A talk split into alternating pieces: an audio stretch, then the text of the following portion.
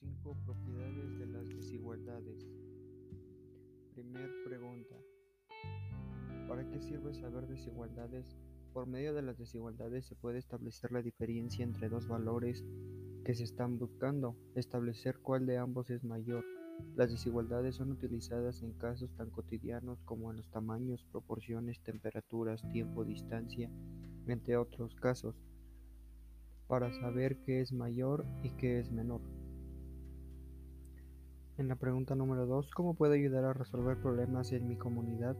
La mayoría de las aplicaciones importantes de las matemáticas implican más el uso de las desigualdades que de las igualdades.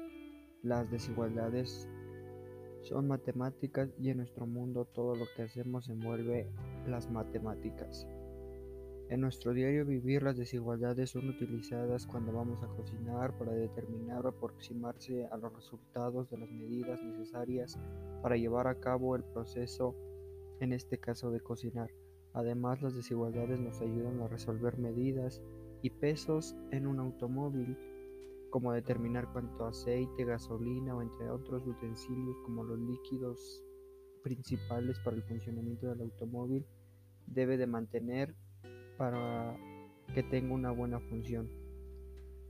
Y en este caso ayudaría mucho en mi comunidad, en una zona rural, en saber qué diferencia existe entre dos valores en el campo, saber qué proporciones de maíz se necesita desgranar para, para completar una tonelada, el saber cuánto equivale una tonelada y posteriormente ponerlo a su venta o saber cuánto se necesita de maíz para sembrar, saber en qué tiempo se llevaría a regar una hectárea o incluso calcular qué tanta agua se ocuparía para, terminar de regar una hectárea.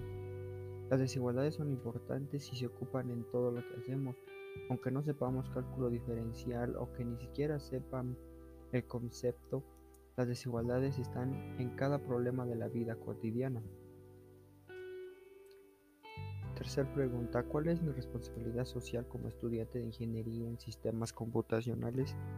La principal responsabilidad de cualquier ingeniero es que todo lo aprendido en cualquier plantel educativo es principal, todo ese conocimiento en la vida cotidiana, saber aplicarlo en el día a día y ayudar lo más que podamos, que de hecho ese es el propósito del ingeniero, resolver cualquier problema relacionado con su carrera y facilitar el trabajo ya que un ingeniero debe ser creativo, veloz y conciso.